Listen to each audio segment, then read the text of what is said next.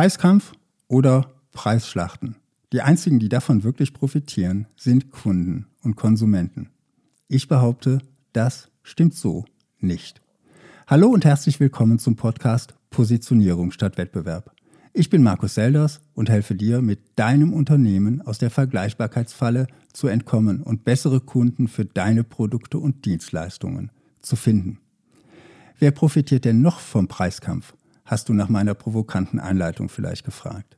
Ich behaupte, niemand. Absolut keiner. Noch nicht einmal die Kunden, die die Produkte oder Dienstleistungen kaufen. Ja, sie bekommen etwas billiger. Doch ist es das, was sie wirklich wollen? Versetz dich bitte einmal in die Situation, wie du als Kunde agierst. Ich vermute mal, du bist nicht der typische Schnäppchenjäger.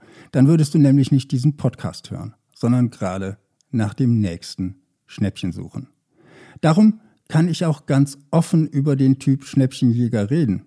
Diesen Kundentyp willst du nicht für deine Produkte oder Dienstleistungen. Er jagt nach dem niedrigsten Preis. Das Schnäppchen ist für ihn eine Trophäe. Den Wert verliert er dabei völlig aus den Augen. Doch leben wir nicht in einer Zeit von Schnäppchenjägern? Haben Geiz ist geil, Smart Shopper und das böse Internet die Menschen nicht versaut? Schauen nicht alle nur noch auf den Preis? Ich bin überzeugt, das ist so zu kurz gedacht. Noch längst nicht jeder, der Preise vergleicht, ist nämlich wirklich ein Schnäppchenjäger. Warum vergleichen Menschen den Preis? Warum suchen Menschen nach dem besten Angebot? In vielen Branchen werden Kunden regelrecht dazu gedrängt, auf den Preis zu schauen. Händler werfen mit Rabatten nur so um sich dann ist es doch nur klar, dass ein Kunde bis zur nächsten Rabattaktion wartet, wenn er das Produkt nicht sofort braucht. Hersteller unterbieten sich gegenseitig mit immer billigeren Preisen, weil Kunden ja heute nur noch auf den Preis schauen. Oder, und das ist wahrscheinlicher, weil ihnen schlichtweg die Kreativität fehlt, ihre Kunden mit echtem Nutzen zu begeistern. Sie sagen sich, die Kunden wollen billigere Produkte, dann sollen sie sie bekommen. Die Lösung heißt Kostenreduktion. Qualität geht nicht. Wir müssen billiger produzieren. Service zu teuer.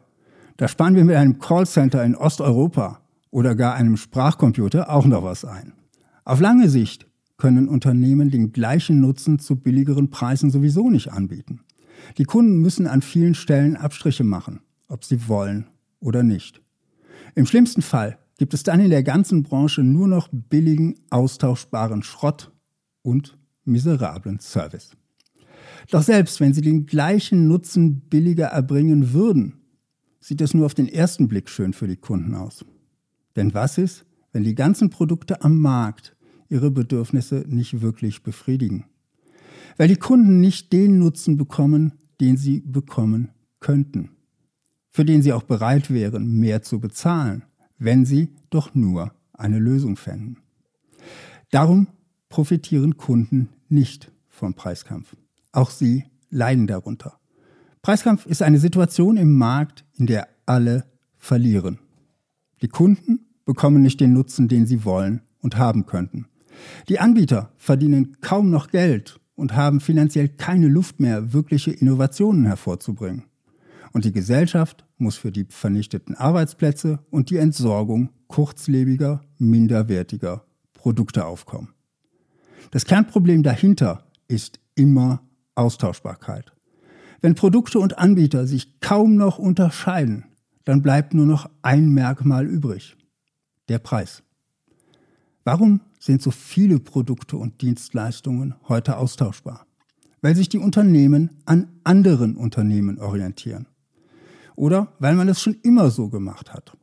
Oder weil die Unternehmer glauben, sie müssten heute halt billig sein. Das muss nicht heißen, dass die Produkte und Dienstleistungen am Markt alle schlecht sind. Viele sind für einen Großteil der Kunden gut genug, aber eben austauschbar und vergleichbar. Blöd ist nur, wenn sich alle Anbieter auf genau diesen Großteil der Kunden stürzen. Wir leben heute, nicht zuletzt durch das Internet, in einer Zeit, in der es nicht nur einen großen Mainstream gibt, der von den großen Konzernen vorgegeben wird. Der Markt und seine Segmente sind immer heterogener geworden und werden aus meiner Sicht noch kleinteiliger werden. Für dich ist das eine große Chance, wenn du nicht gerade CEO eines DAX-Konzerns bist. Falls du das doch bist, schreib mir doch mal, warum du gerade meinen Podcast hörst. Und du hast mit deinem KMU die Chance, genau die Zielgruppe zu finden, die zu dir und deinem Unternehmen passt, für die deine Produkte und Dienstleistungen den größten Nutzen bringen und die deinen Einsatz gerne honorieren. Mit höheren Preisen, mit Vertrauen, mit Treue und auch mit Respekt. Dinge, die du vom Schnäppchenjäger nicht erwarten darfst. Dafür müssen deine Produkte und Dienstleistungen übrigens nicht zwangsläufig besser sein als die deiner Mitbewerber. Zumindest nicht nach den üblichen Kriterien deiner Branche. Mehr dazu hörst du in Folge 132, die Spezialisierungsfalle. Viel wichtiger ist es, anders zu sein. Anders sein bedeutet dann, dass dein Angebot besser zu den Bedürfnissen deiner Zielgruppe passt. Als KMU oder Solopreneur wird das für dich fast immer eine Nische sein. Statt mit den Goliaths im Mainstream um günstigere Preise zu kämpfen, findest du in einer Nische die Chance unbefriedigter oder nicht angesprochener Bedürfnisse. Und oft sind es für dich kleine Dinge, die für die Kunden in dieser Nische einen großen Unterschied machen. Um diese Chance zu nutzen, musst du dich intensiv mit deiner Nischenzielgruppe auseinandersetzen. Du musst verstehen, was sie wirklich will. Auch wenn die erste Antwort möglicherweise billigere Preise lautet.